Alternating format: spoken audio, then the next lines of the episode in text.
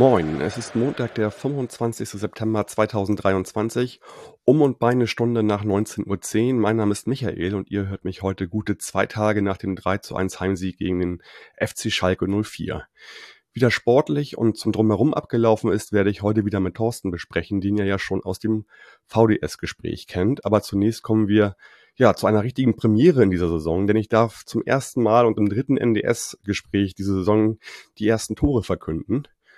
Das 1 zu 0 schoss Marcel Hartl per Elfmeter in der 21. Minute, das 1 zu 1 durch Polter in der 29. Minute, wiederum das 2 zu 1 durch Marcel Hartl in der 57. Minute und den Schlusspunkt setzte Carlo Burgheifer in der 90. plus 2 mit dem 3 zu 1. Moin Thorsten. Hallo, Glück auf. Grüße aus Gelsenkirchen-Resse. Hört sich gut an. Ja. Wie, wie geht's dir denn heute? Ähm, ja, ach, mir geht's gut. Also ich hatte insgesamt auch ein gutes Wochenende, nur der Fußball hat halt gestört, ne? Das ist manchmal das, was so schönen Wochenenden irgendwie dann dazwischen kommt. Das kenne ich auch nur zu Genüge in meinem Leben. Äh, ja. Wie war dann eure äh, An- und Abreise gewesen? Ähm, prima. Also ich kann echt nicht meckern. Ich bin ja mit meinem Sohn nach Hamburg gefahren. Wir sind äh, am Samstagmorgen um 7.30 Uhr losgefahren, haben dann unterwegs äh, was gefrühstückt, ähm, haben dann einsamen Wolfsburg-Fan auf dem Weg nach Dortmund gesehen, aber ansonsten äh, halt ein paar Schalker. Es ist der eine Wolfsburg-Fan.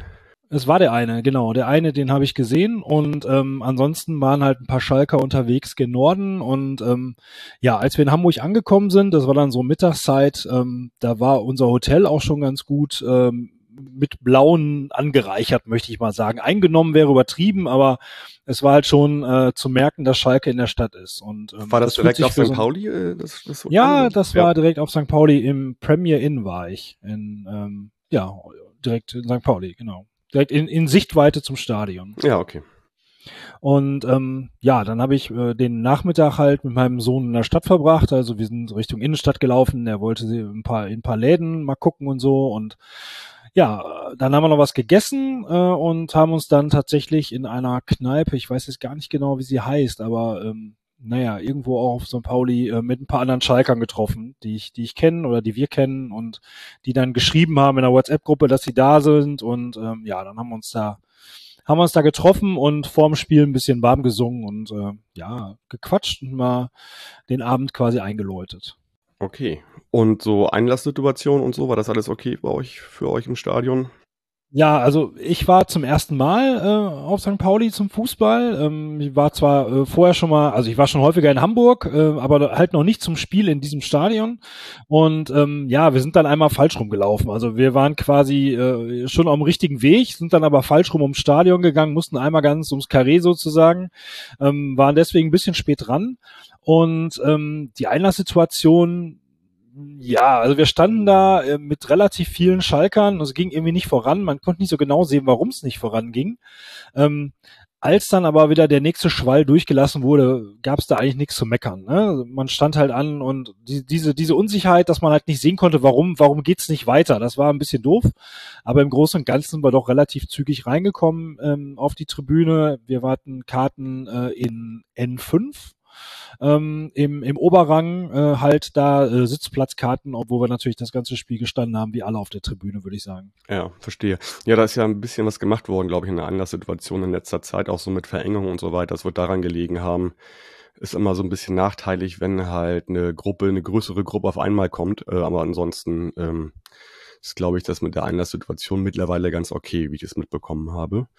Ähm, ich habe nur mitbekommen, ähm, dass das Bier wohl relativ schnell aus, ausverkauft war, irgendwie bei euch. Das habe ich auch gelesen, aber ehrlich gesagt, ich bin, ich bin zwischendurch gar nicht losgelaufen. Also wir, wir haben da oben äh, gestanden und ähm, also weder mein Sohn noch ich, wir wollten jetzt unbedingt dann während des Spiels ein Bier haben.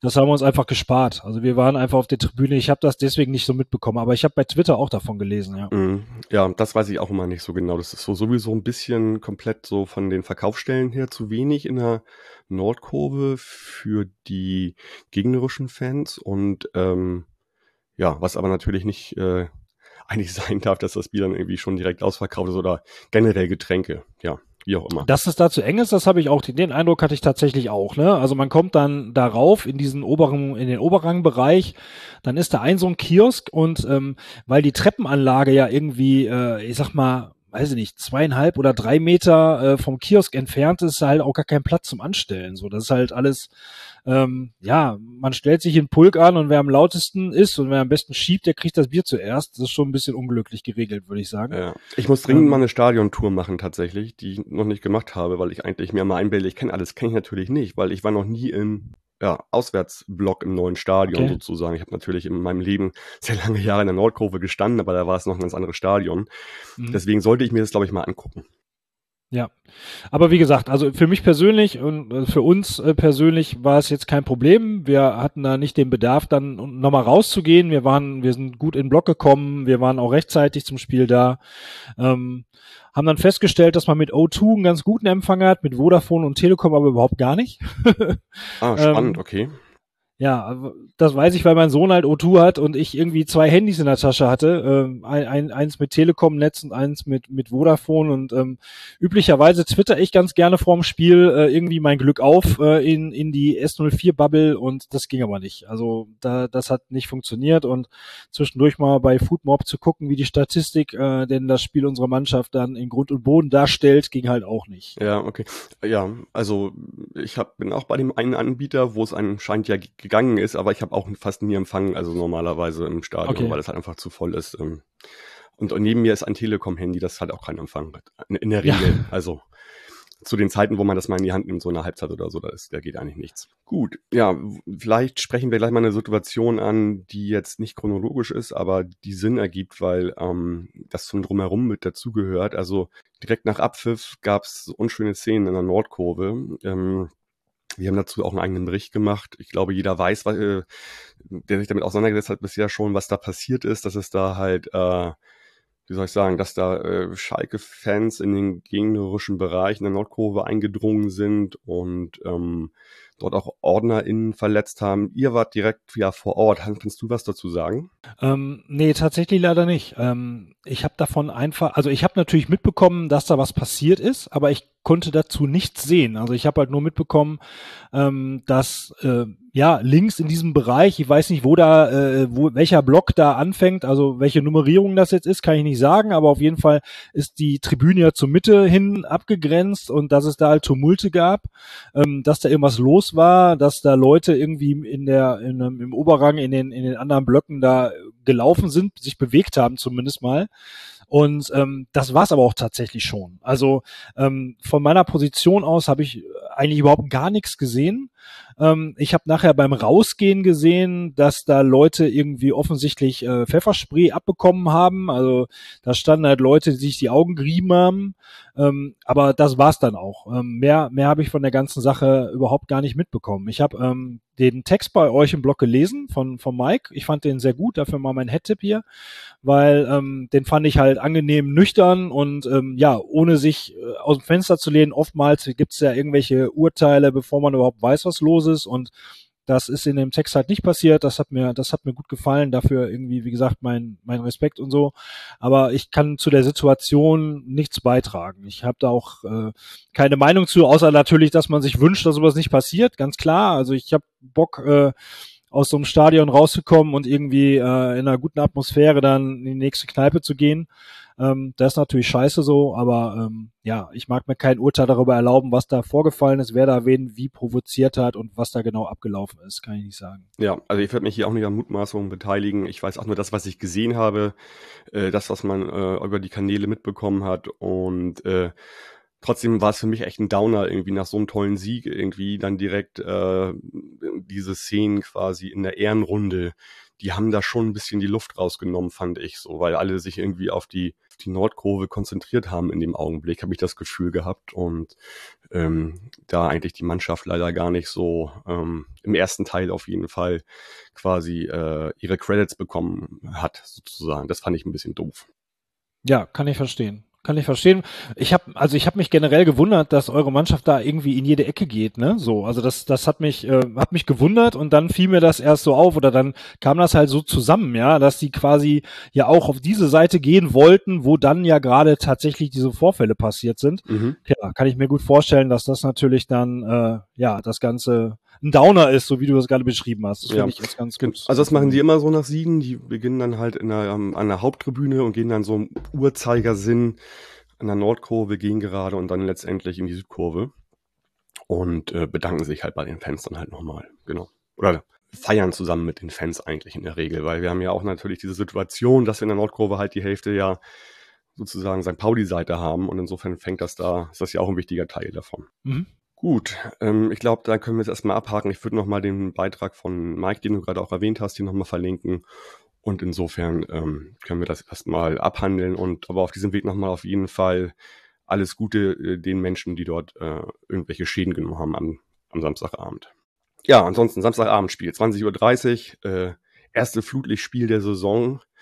Ähm, ja, wir hatten eine relativ große Choreo auch. Ähm, in der Südkurve ähm, Freibeuter der Liga immer auf Kurs stand dort und dann halt mit einer Mittelblockfahne, die es untermalt hat, äh, ja, plus sozusagen von den Zäunen etwas optische Untermalung zu dem Ganzen. Ähm, wie hast du das von, von drüben wahrgenommen? Ich konnte es natürlich bestens sehen, weil äh, irgendwie kann man ja quasi gar nicht besser äh, stehen äh, mit Blick auf, auf die Gegenseite.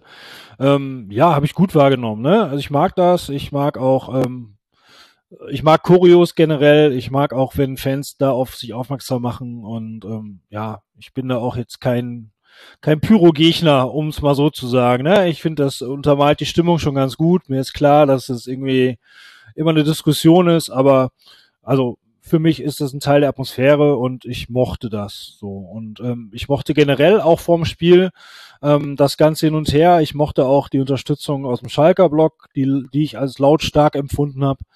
Und ähm, ja, das Ganze war für mich äh, ein gelungener äh, ein gelungener Vor Vorzeit zum Spiel sozusagen. Also ein guter Einstieg auf den Abend eigentlich. Ja, ich musste mich heute nochmal irgendwie im Team nochmal, ja, habe ich nochmal rumgefragt, so wie man denn eigentlich diese Art von Pyro nennt am Anfang weil die jetzt doch nicht so gewöhnlich sind. Also wir haben uns jetzt auf Funkenfontänen ge quasi geeinigt.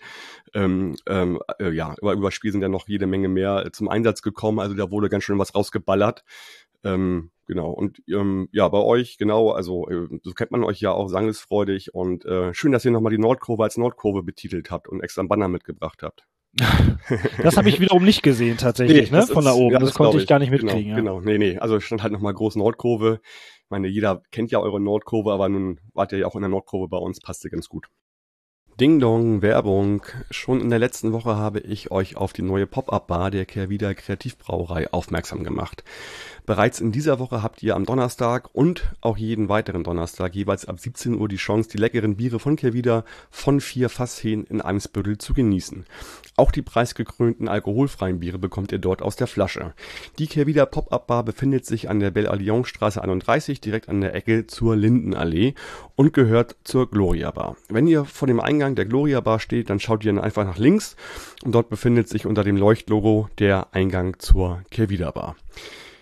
Die Kehrwieder Bar ist ein Projekt der Gloria Bar zusammen mit Kehrwieder und die Biere an den Hähnen wechseln wöchentlich.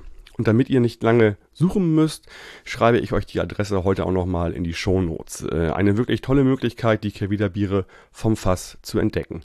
Da bleibt mir eigentlich nur zu sagen, Cheers! Alle spannenden Biere von Kehrwieder mit und ohne Alkohol findet ihr wie immer auf kehrwieder.bier.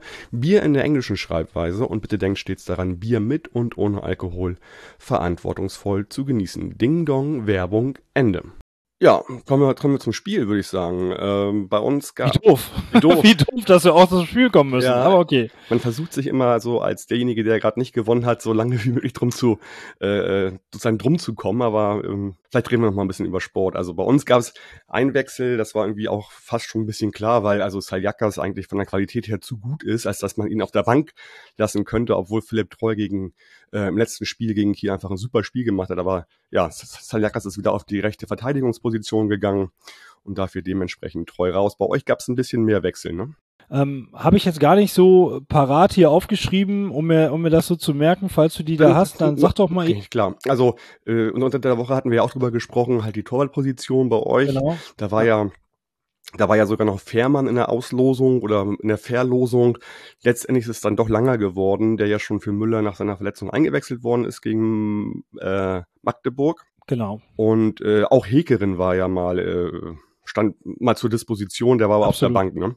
Mhm, genau. genau. Und dann hatten wir auch drüber gesprochen, Scheinberg nach seiner Rutschsperre ist reingerutscht, äh, wieder auf die, auf die defensive 6. Ähm, und Kabadai hat äh, Moore ersetzt. Kabadai mit seinem Startelfdebüt sogar für euch, ne? Auch ein ja, sehr richtig. junger Spieler. Und äh, für Scheinberg ist äh, Ui Draego draußen geblieben. Genau. Uedraogo, so. Uedraogo, richtig. Uedraogo, Mann. Mit Betonung auf dem E.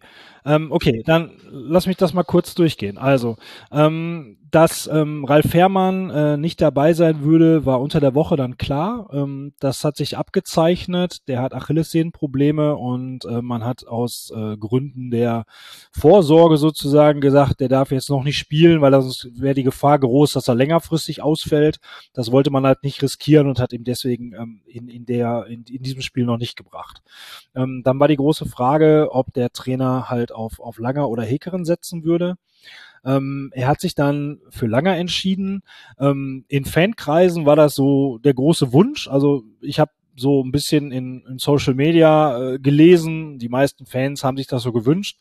Ähm, ich persönlich finde ein bisschen kritisch. Ich sehe das ein bisschen kritisch. Also ähm, man hat Justin Hickeren verpflichtet als zukünftigen Torwart von Schalke 04 und als man irgendwie im Sommer irgendwie Müller verpflichtet hat, hat man sich noch sehr bemüht, klarzumachen, dass Müller jetzt nicht Hekeren verdrängen würde, ne, sondern äh, Hekeren war damals verletzt, er hatte einen Kreuzbandriss und ähm, war noch nicht wieder fit. Und es hieß immer, okay, man muss jetzt einen, einen weiteren gestandenen Torhüter verpflichten, um Hekeren die Chance zu geben, in Ruhe gesund zu werden und ihn sich langsam halt aufzubauen. Ähm, jetzt war die Situation so, dass das Müller sich jetzt verletzt hat, Ralf Fährmann ist verletzt und Hekeren hat jetzt seit Wochen äh, gespielt. Also der ist schon länger, längerfristig wieder fit, spielt dann in der U23 und ähm, ja, ist ist zumindest mal fit und ist eben derjenige, den man geholt hat für genau so eine Situation. Und ähm, dass man dann halt auf Langer setzt, der halt äh, im Prinzip ja jetzt schon seit Jahr und Tag auf Schalke ist und immer halt dritter Torwart war und nie irgendwie auch nur annähernd in irgendeinen Stammplatzbereich gekommen ist, sondern ja, im Großen und Ganzen meistens ein Trainingspartner ist, ähm, finde ich schon ein bisschen naja, mhm. weiß ich. Also ich, ähm, ich, das höre ich jetzt zum ersten Mal, aber es ist gut, dass du das nochmal erklärst. Also ich, ich würde jetzt vermuten, weil ich höre es jetzt zum ersten Mal, dass das einfach nochmal der Leistung der zweiten Halbzeit aus dem Magdeburg-Spiel geschuldet ist, vielleicht plus äh, Erfahrung vielleicht in der jetzigen Situation bei euch, so vielleicht? Möglicherweise ist das so, ja. Aber es ist halt leider schade, dass man äh, irgendwie Planungen macht, ja, die sich erstmal irgendwie logisch anhören und sowas aber immer bei nächster Gelegenheit über den Haufen wirft. Das ist leider ziemlich typisch Schalke 04. Und das gibt's immer wieder. Das, also diese Torwart-Story ist ja auch so, dass man mit äh, Ralf Fährmann letzten, im letzten Jahr äh, als Nummer eins aus Saison raus ist. Dann sollte Ralf Fährmann auf jeden Fall die Nummer eins sein. Wie gesagt, Müller wurde quasi als dritter Torwart angekündigt, war dann jetzt quasi die Nummer eins plötzlich geworden. Ähm, Thomas Reis hat dann unter der Woche noch betont, dass selbst wenn Ralf Herrmann wieder fit ist, er nicht automatisch wieder die Nummer eins werden würde.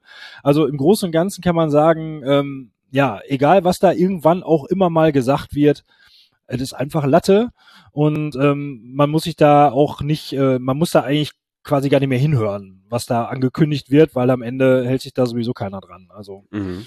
naja.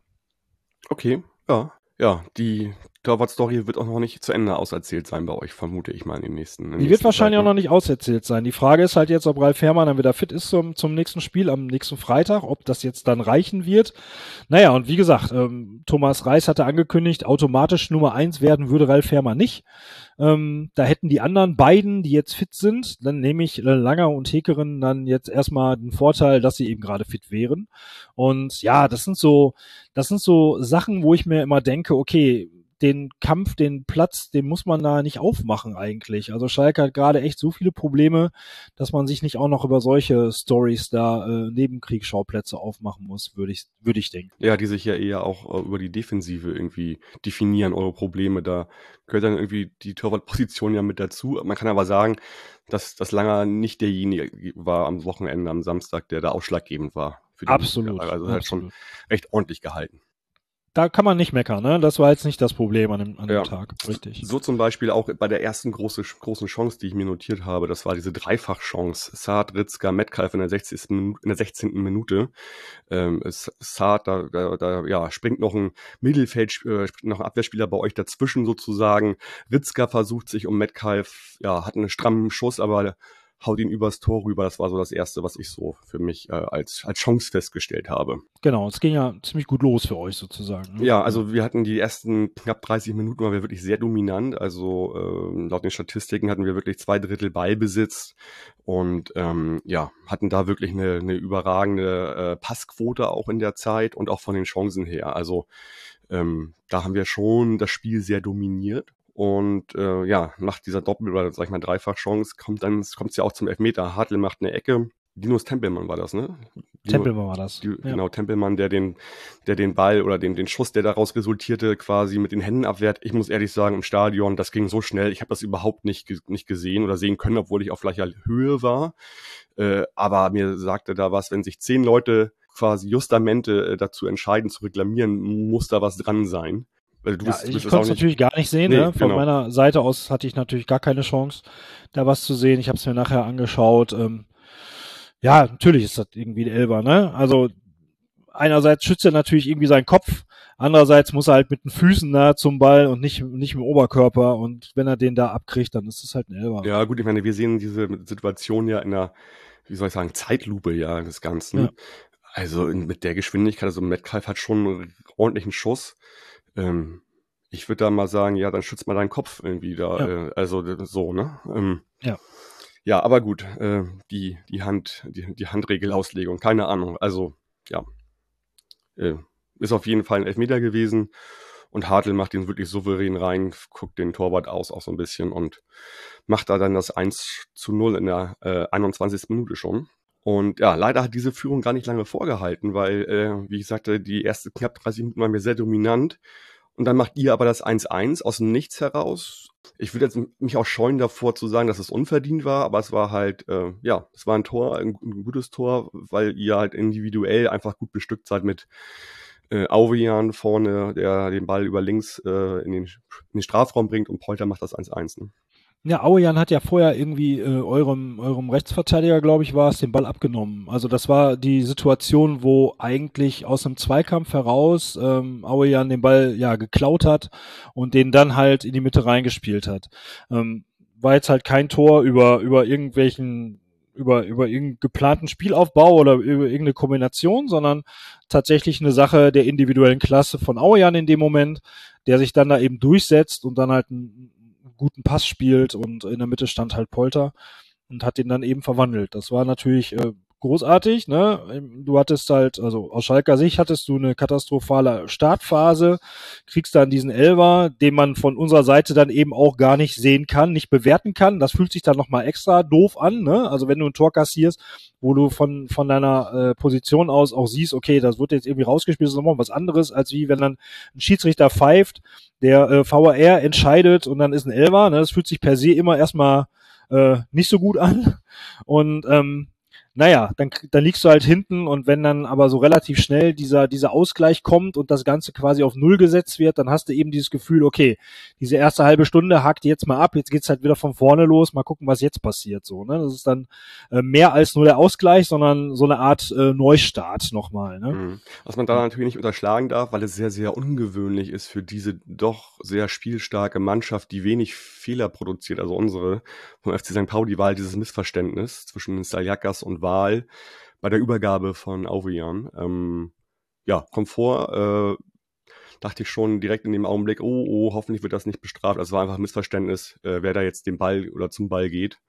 Ähm, sah ein bisschen doof aus. Aber auch die Reaktion nach dem 1-1, wie sich dann Wahl und Saliakas trotzdem abklatschen und weitermachen und sich da pushen, das fand ich schon richtig gut. So viel, ja, zur, zur ersten zur ersten Halbzeit eigentlich so. Weil eigentlich muss man sagen, so, da gab es eine Phase nach eurem Tor und auch so bis rein in die, ja, so Mitte der 50. Minute, wo das Spiel dann doch viel, viel ausgeglichener war. Ich muss auch sagen, also diese individuelle oder individuelle Qualität von Polter, die ist schon herausragend. Also selbst so ein Karol Metz, der wirklich so stark am Mann ist, der da unheimliche Schwierigkeiten hatte, den dort immer wieder dingfest zu machen. Mich erinnert auch Polter sehr, sehr an die Spielweise von Guido Burgstaller, muss ich ganz ehrlich sagen, wie der sich so mhm. mit seinem ganzen Körper durchtankt und äh, da auch nie einen Ball aufgibt. Ne? Genau, ist halt körperlicher Typ, ähm, weiß seinen Körper einzusetzen. Das hat natürlich, äh, das hat so seine Qualitäten. Das muss man dann halt in sein Spiel bringen. Den musste halt da vorne eben stehen, haben und dann anspielen. Ähm, generell bin ich kritisch mit diesem Ansatz von Fußball, den Schalke da äh, praktiziert und das ja auch jetzt nicht erst seit diesem Spiel, sondern eigentlich schon die ganze äh, Saison bislang. Also die, ersten Spiele war es ja auch nicht anders. Ähm, viel, viel kommt da halt nicht aus dem, aus dem Spielaufbau heraus. Also das zog sich über das ganze Spiel gut. Wir gehen jetzt chronologisch vor, aber das, das, das hat sich halt von der ersten zur zweiten Halbzeit bei Schalke 04 dann auch nicht groß verändert. Dass man, ähm, ja, Probleme damit hat, aus der eigenen Abwehr mal heraus zu kombinieren, ähm, an den ersten Pressing-Reihen mal vorbeizuspielen ähm, das ist immer wieder äh, nicht gelungen. Ja, ähm, manchmal gelang's, dann musste aber schon irgendwie auch mal ein bisschen Sand im Getriebe bei euch sein, dass man dann halt irgendwie über eine äh, gelungene 1 zu 1 Situation dann irgendwie ein bisschen Luft kriegt und dann plötzlich schnell spielt, dann kann das mal klappen, aber irgendwie geplanterweise nach hinten, von hinten raus nach vorne spielen, ist halt über das ganze Spiel eigentlich gar nicht gelungen. Ne? Und im Endeffekt wird der Ball dann langgeschlagen, ähm, dann hofft man darauf, ähm, da oben die zweiten, den Ball, zweiten Ball zu kriegen, um dann im weiterer, äh, also weiter vorne den Ball dann halt zu erobern, um dann äh, vors Tor zu kommen. Und ähm, ja, das war ja auch mit Ansagen so. Das hat euer Trainer in der Pressekonferenz vor dem Spiel schon erzählt, dass er weiß, dass Schalke so spielt. Ähm, das hat Schalke gegen Magdeburg praktiziert. Da hat man es äh, äh, gut auf den Platz bekommen, weil Magdeburg halt deutlich kleiner ist, deutlich schmächtiger ist, körperlich halt nicht so stark ist und man da eben Vorteile hatte. Aber gegen eure Spieler war das eben kein großer Vorteil, weil die halt gut mit gut gegengehalten haben in diesen in diesen Zweikampfsituationen.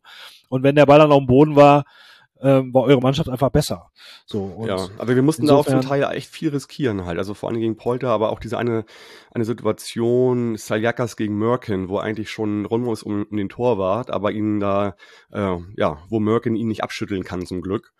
Ähm, da haben wir schon auch äh, zum Teil Glück gehabt. Also das ähm, drückt auch der XG-Wert aus, der jetzt gar nicht so, so dieses 3-1 auch darstellt. Ne? Das stimmt. Wenn, wenn, wenn der Ball im, im Schalker Angriffsbereich auf den Außen ist, ja, wo dann eben äh, Kabadai gespielt hat auf der äh, Schalker rechten Seite und Merkin auf der Schalker linken Seite, dann äh, hat Schalke da Chancen, ja, weil diese beiden Spieler halt durchaus auch eins zu eins Situationen angehen und dann auch mal äh, gewinnen können. Ne? Kabadai hat mir zum Beispiel auch so ganz gut gefallen, ja, wenn er auch. den Ball bekommen hat, auch in der ersten Hälfte schon. Das ist so ein Spieler, ähm, der traut sich dann auch mal gegen zwei anzulaufen, ja, so und der der versucht's dann, ähm, aber oftmals ist es dann eben auch das die Situation, die die Schalke äh, kriegen muss, aber bis dahin muss der Ball ja erstmal kommen. Und das Spiel im Mittelfeld ähm, bringt den Ball äh, einfach auch zu selten in diese in diese Position rein so. Und ähm, deswegen habe ich da eigentlich ähm, ja fast das ganze Spiel gestanden und immer nur den Kopf geschüttelt und mich gefragt, okay, ähm, wie soll denn das weiterlaufen, wenn nichts anderes dabei rumkommt als Hoch und Weit und Körperlichkeit? Ne? Mhm. Ich meine, wir haben dann ja doch früh in der äh, zweiten Halbzeit das 2 zu 1 geschossen. Trotzdem stand es ja auch sehr lange 2-1 und ich war mir nie immer ganz sicher, dass das auch wirklich noch so also, äh, bleibt, weil äh, immer eine individuelle ähm, Situation bei euch das auch hätte ändern können. Ne? Absolut, ja, klar. Also das diese, die, diese hohen Bälle halt irgendwie. Und wenn dann Polter rankommt, dann ist der wirklich schwer zu trennen. Und äh, ja, auch Merkin über links fand ich total gut. Also äh, ich fand eigentlich eure ganze Dreier-Ebene vorne offensiv ähm, ziemlich gut eigentlich. Ja. Ja, individuell kann das, kann das schon funktionieren, das stimmt schon. Ne? Nur, wie gesagt, äh, vom, vom, vom Matchplan her ist es halt doch relativ einfallslos und wenn du dann vorne so ein Polter da hast und ähm, dann mal guckst, okay, was machst du dazu, dem auch anzuspielen, dem mal frei zu spielen, den zum Schuss zu bringen, ähm, dann ist es halt strategisch alles zu wenig, was da mm, mm. Plus natürlich dann diese, diese komplette Manndeckung halt, unsere Offensive irgendwie, die ja, dann auch nur so gut funktioniert, äh, wenn man da wirklich mal dran ist, aber die, die, die Räume, die sich da zwischendurch ergeben, die sind natürlich dann auch tödlich halt, ne, wenn du halt ein Stück agiler bist äh, als Offensivspieler im Prinzip, wenn du dann da einen Zweikampf verlierst, ist derjenige halt erstmal, hat er erstmal freie Bahn. So. Und das ist ja oft genug dann auch passiert tatsächlich. Ja. Also, und das ist auch in den Spielen zuvor schon häufig genug passiert. Also, ähm, das ist ein Problem. Das ist so ein bisschen ähm, die Herangehensweise, die Schalke auch in der, in der ersten Liga praktiziert hatte, im Abstiegskampf gegen, in der, gegen Mannschaften. In der sehr erfolgreichen Rückrunde ja eigentlich. In der sehr erfolgreichen Rückrunde, war, ne? Mhm. richtig, genau. Ähm, wo man, wo man die Gegner Gegner genervt hat, ähm, wo es aber auch noch andere Spiele hatte, ne? Also ähm, so Bilder oder so zum Beispiel auch, ne? Ja, genau. Also das in, in, in vorderster Front, aber auch im auch im defensiven Mittelfeld. Das Mittelfeld war anders, die Innenverteidigung war anders.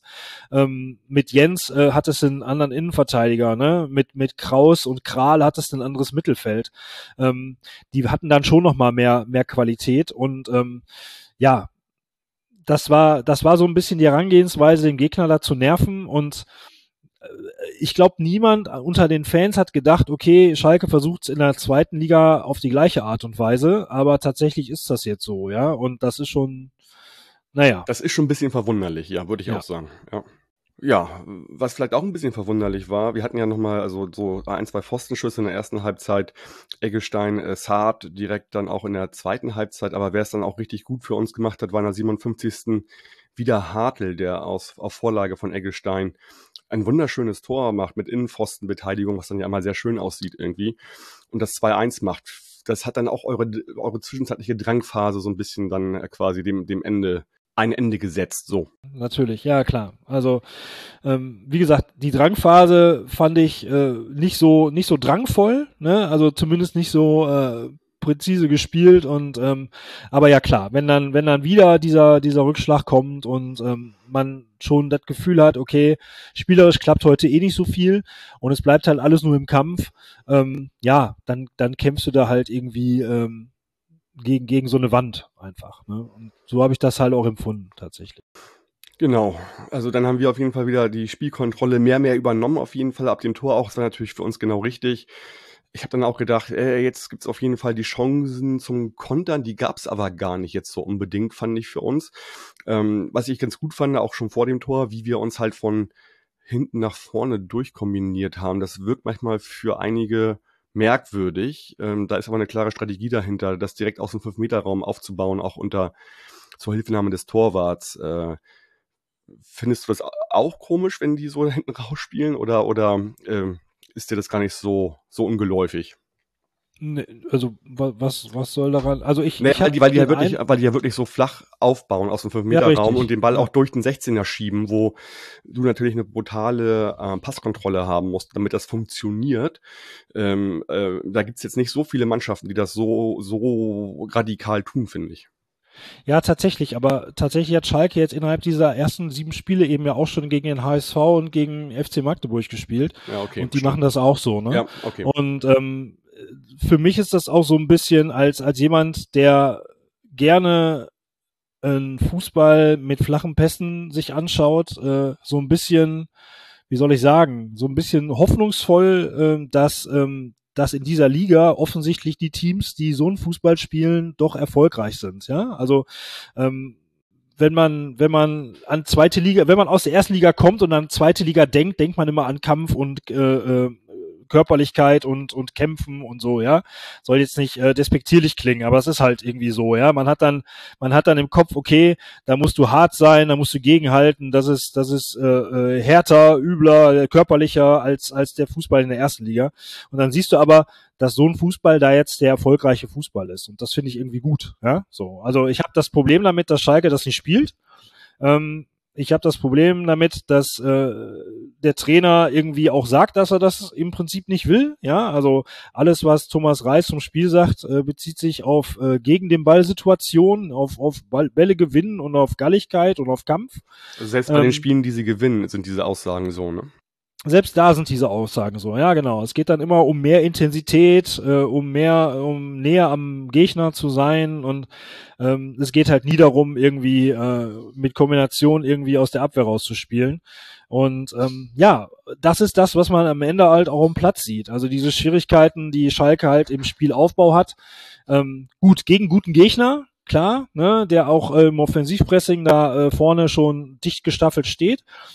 Aber wenn man dann so gar nicht klarkommt und äh, immer wieder den Ball auf Schallenberg spielt, der den Ball dann immer wieder zurückspielt, ähm, das ist halt dann auch einfallslos. Ja, der da kaum, kaum Meter, Meter macht oder. Der kaum mal Meter gemacht der hat. Ne? der, der, kaum Räume gewinnt eigentlich dadurch, durch die Aktion. Ne? Richtig, weil der, der, der auch in zwei Varianten das Ganze probiert hat. Manchmal ließ er sich äh, zwischen die Innenverteidiger fallen, manchmal blieb er im Mittelfeld zur Anspielstation. Aber sowohl äh, in der einen als auch in der anderen Position kam halt dann eben nur äh, Querpässe oder eben Rückpässe dabei raus. Das, ich möchte den, den Spieler jetzt gar nicht hier blamen, das, das, das meine ich damit gar nicht, sondern ähm, es ist halt eine sehr ähm, simple und eindimensionale, das ist, glaube ich, das richtige Wort. Nicht simpel, das ist eine eindimensionale Herangehensweise, ähm, die dann offensichtlich nicht funktioniert, wo es dann keine Alternative zu gibt. Und das ist das äh, Ermüdende, wenn man da oben steht als Fan, der sich das irgendwie anders wünscht, ähm, der dann dazu guckt und immer sieht, ähm, ja, dass Schalke da keine Varianten auf den Platz bringen kann. Mhm. Okay. Nur noch mal, um das noch einmal dann abzurunden, das Spiel. Wir haben noch ein 3-1 geschossen. Burg Haifa wurde eingewechselt, ähm, wo ich lange erstmal gucken musste, wer ist denn das jetzt? Und dann, bis ich, bis ich auf Burg Haifa kam, da äh, fiel der Groschen bei mir echt langsam Samstag. Äh, eigentlich weiß ich immer sofort, wer da eingewechselt wird. Aber ja, ähm, Tor, bisschen kurios, hat er so auch nicht gewollt. Äh, ist dann wahrscheinlich auch dem Umstand des Arms geschuldet, einfach, dass so ein Ball dann auch irgendwie abgefälscht reingeht. Ne? Und für mich auch eher mehr Eigentor als äh, die große Leistung von Burghaifer, das so zu machen das war für Schalke so ein bisschen das, das negative i-Tüpfelchen, dass irgendwie Callas eingewechselt wird, der ja irgendwie noch als Neuzugang gekommen ist und dass ausgerechnet der dann auch noch den Ball so abfälschen muss. Ne? Also das ist irgendwie noch so, ja, ich weiß nicht, ob ihn das jetzt äh, reinreißt, ob er äh, da irgendwie, das ist natürlich Quatsch. Also der ist ja Profi genug, der, der wird das abhaken können. Ähm, ich gehe davon aus, dass Callas nächste, nächsten Freitag spielen wird, weil äh, sich Baumgartel ja durch dieses Interview nach dem Spiel ähm, ja quasi selbst aus der Mannschaft genommen hat. Der ist jetzt äh, für eine Woche in die U23 beordert worden. Ich denke mal, das werdet ihr auch mitbekommen haben. Ja, na klar. Also äh, er hat nach dem, nach dem Spiel direkt ein Interview gegeben, äh, voller Emotionen, würde ich mal sagen, auch, und hat da halt die mehr oder weniger direkt indirekt die, die, die Taktik von Reis kritisiert. Also äh, genau. hat so Sachen gesagt wie Spiel mit dem Feuer dort hinten in der Abwehr zu risikobehaftet, was dann, was man als klare Spitze gegen den Trainer verstehen muss. Ne? Ja, ganz klar. Also alles, was er gesagt hat, ist korrekt, ja. Das muss man leider so sagen. Alles, was er gesagt hat, sagen, ist ja. absolut richtig. Und das war auch keine Wutrede. In Medien wird sowas ja gerne Wutrede genannt. Ne? Der war nicht wütend. Der war natürlich noch, ähm, der hatte natürlich noch Puls nach dem Spiel, klar.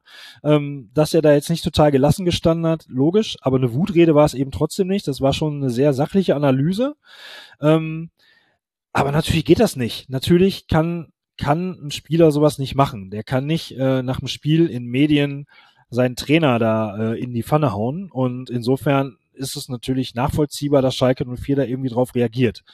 Ähm, ja, ja. Kon Konsequenz ist eine Geldstrafe. Man kolportiert ein, so, so ein halbes Monatsgehalt plus äh, Verbannung in die U23 äh, bei euch, ne? Ja, Verbannung für eine Woche Verbannung, ne? Also ja, ja, ja okay, ist, also äh, für eine Woche. Äh, richtig, also ich fand auch ein bisschen das Statement, äh, die Wortwahl sehr merkwürdig von Schalke. Ich glaube so Denkpause oder so, das hörte sich ja. wirklich so an, Mann, ey, das ist das ist schon irgendwie ein erwachsener Mensch irgendwie so, ne? Also ich fand die, ja diese ganze diese ganze Meldung war merkwürdig.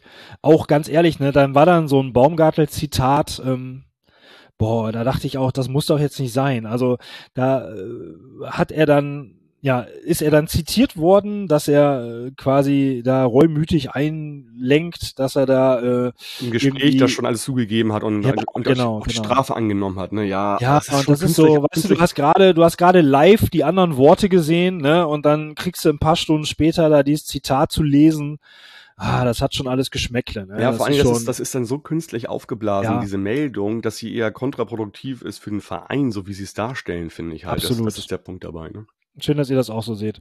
Also, das wirkt dann einfach auch nicht, nicht, nicht, also weder, wie soll ich sagen, also weder souverän, ne, noch glaubwürdig. So. Und ähm, ist halt irgendwie, ja, schade. Aber passt irgendwie zu dem, zu dem sportlichen Wochenende, ähm, dass da auch noch sowas nachkommt. Ja, okay.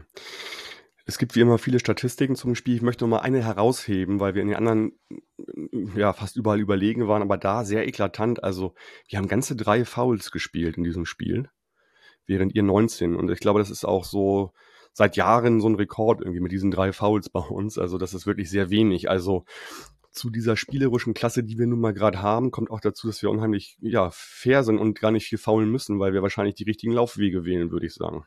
Okay, aber ehrlich gesagt, ich fand den Schiedsrichter auch ziemlich scheiße. also äh, ich finde, also ich finde, da hatte der Schiedsrichter einen argen Anteil dran, dass ihr nur drei Pfiffe gegen euch bekommen habt und ähm, jeder Zweikampf irgendwie gegen gegen die Blauen ausgelegt wurde. Also über den habe ich mich schon ziemlich aufgeregt und um mich herum eigentlich auch alle. Ähm, ich will da jetzt nicht zu viel rein interpretieren und ich will auch nicht sagen, dass der irgendwie was schuld war oder so. Ne, dafür war Schalke wirklich zu schlecht. Aber ähm, naja, dass da diese Statistik, die du jetzt abführst, so aussieht, das hätte ich dir eigentlich vom Gefühl her auch so schon direkt nach dem Abpfiff sagen können. Habe ich natürlich Ähm, völlig anders gesehen als du. Ja. naja, ist ja immer klar, die, die, ne, wenn man sich halt quasi benachteiligt fühlt, dann, dann, dann, merkt man das natürlich äh, an seiner eigenen Stimmung und wenn das halt andersrum ist, dann, dann merkst du es ja gar nicht halt so, ne? Insofern. Ja, Thorsten, ähm, willst du noch was loswerden? Ähm, nee, ich, wie gesagt, um, nur um das vielleicht chronologisch noch zu Ende zu bringen, wir haben auch äh, dann ja da geschlafen, wir hatten am nächsten Tag auch äh, ein gutes Frühstück, um das Wochenende abzurunden und äh, ja, wie gesagt, das Einzige, was halt eigentlich gestört hat, waren diese 90 Minuten und ähm, ansonsten kann ich sagen, hatten wir auf jeden Fall ein gutes Wochenende. Sehr schön. Dann wenigstens das und äh, dann einfach das, das Spiel ausklammern und ihr fahrt nach Paderborn, ihr habt ja zwei Auswärtsspiele in Folge, ne? Richtig, ja, am Freitag bereits, ja. Mhm. Und dann geht's gegen Hertha BSC. Genau, ihr spielt gegen Hertha BSC. Wir spielen schon mal vorher gegen Hertha. Wird es eine große Massenwanderung von Hamburg aus nach äh, Berlin geben am nächsten Samstag. Wir dürfen jetzt nämlich ja noch zweimal Samstagabend spielen, 20.30 Uhr. Und zwar jetzt Okay. bei Hertha und dann darauf das Spiel zu Hause gegen Nürnberg. Ja, dann wollen Ja. wir mal gucken. Dann, Ja, vielen Dank, dass ich hier dabei sein durfte. Hat mir Spaß gemacht. ich danke dir. Waren zwei sehr schöne Folgen und äh, freue mich schon, wenn wir irgendwann mal wieder sprechen oder ja, je nachdem jemand aus dem Team mit dir und ja. Den Hörern kann ich nur sagen, habt eine schöne Woche und äh, ja, freut euch jetzt schon mal auf das VDS-Gespräch zum Auswärtsspiel bei der Hertha. Das wird Yannick führen und da proben wir dann am Samstag schon mal, wie es aussehen könnte, wenn ein richtig großer St. Pauli-Mob zum DFB-Pokale äh, zum DFB-Pokalfinale fährt. äh, bis dahin, bleibt gesund und macht's gut. Ciao, ciao. Danke, tschüss.